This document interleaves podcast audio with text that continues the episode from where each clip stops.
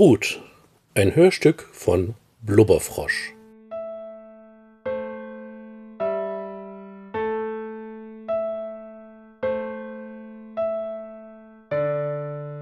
Die Familie von gegenüber hat ihr Haus verkauft. Hat lange gedauert. Niemand wollte es haben, denn es ist schon ein wenig heruntergekommen.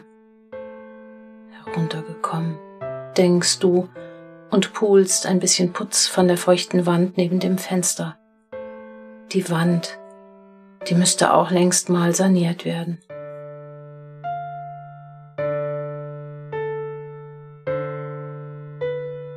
Hier wohnt man privilegiert.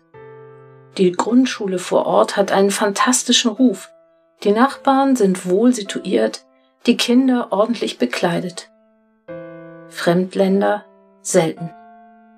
Keine Betrunkenen auf der Straße, verkehrsberuhigt, Zone 30.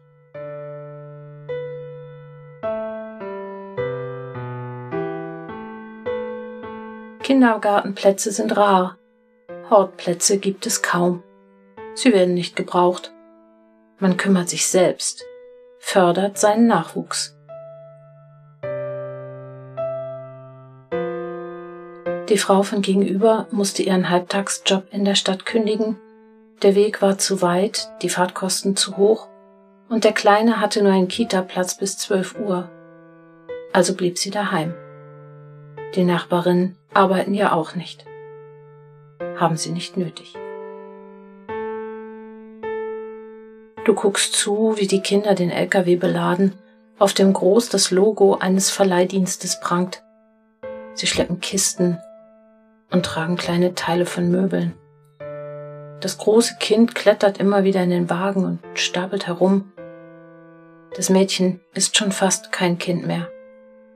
Du staunst, wie groß es in den paar Jahren geworden ist. Dünn natürlich, sportlich. Wahrscheinlich zählt sie Kalorien wie ihre Klassenkameradinnen. Jeden Morgen spuckt der öffentliche Nahverkehr Dutzende farbige Frauen aus, die die Straße hinunter pilgern, um in den Häusern zu putzen. Mütter bleiben daheim, warten auf den Gärtner oder spielen Tennis. Die älteren Menschen bevorzugen Golf. Der Platz ist nicht weit.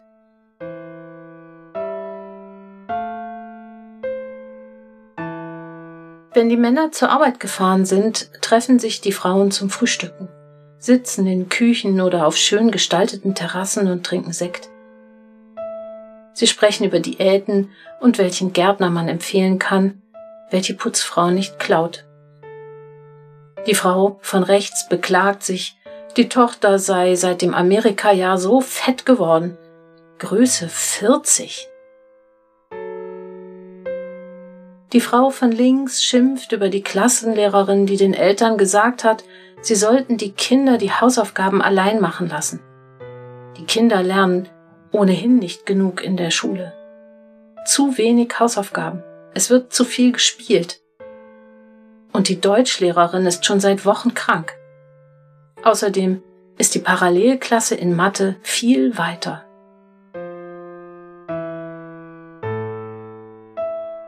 Die Frau von gegenüber dagegen wusch und putzte selbst, rupfte Unkraut Macht doch Spaß, hatte sie gesagt, und du wusstest sofort, dass sie lügt.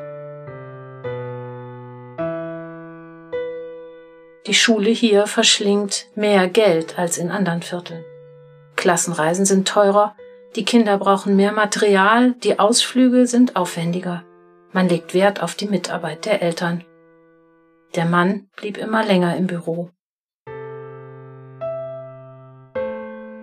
Der Fußballverein verlangte einheitliche Trainingskleidung, Sweatshirts und Hosen. Das hat was mit Teambuilding zu tun, sagte der Mann. Abends kam er nach Hause, setzte sich auf die Terrasse, trank ein Glas Wein und freute sich am ruhigen Leben außerhalb der Stadt.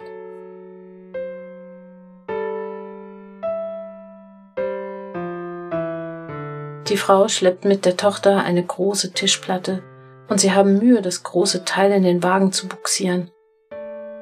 Haben Sie denn niemanden, der Ihnen zur Hand geht? Du fragst dich, wen du um Hilfe bitten könntest und dir fällt niemand ein. Die Nachbarinnen meiden schwere Arbeit. Sie fahren lieber schwere Autos.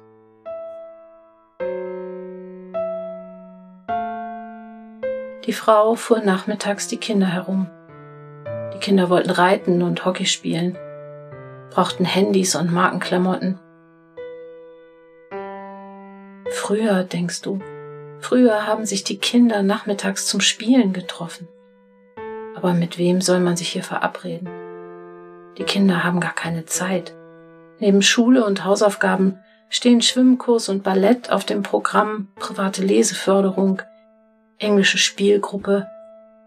Manche lernen sogar Chinesisch. Der Mann kam noch später nach Hause, arbeitete zeitweise in einer anderen Stadt und mähte am Wochenende den Rasen. Er schimpfte über den Zustand des Gartens. Sie könnte wenigstens die Terrasse unkrautfrei halten. Sie schimpfte zurück, er könne ja auch mal etwas tun. Er müsse schon so viel arbeiten, konterte er. Sie würde das Geld zum Fenster hinauswerfen. Die Frau von gegenüber wurde traurig. Wo sollte sie sich beklagen? Sie, die doch alles hatte. Ein Haus, drei entzückende Kinder, ein Mann, der viel arbeitete, in einer hervorragenden Gegend mit vielen netten Nachbarn und schlechter Nahverkehrsanbindung. Wozu auch? Zwei Autos sind Standard. Der Sohn der Familie bringt einen kleinen Karton, aus dem ein Stoffelefant herausschaut.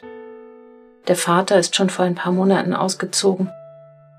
Er kam noch einmal vorbei, um den Zaun zu streichen und die Schäden an der Haustür auszubessern.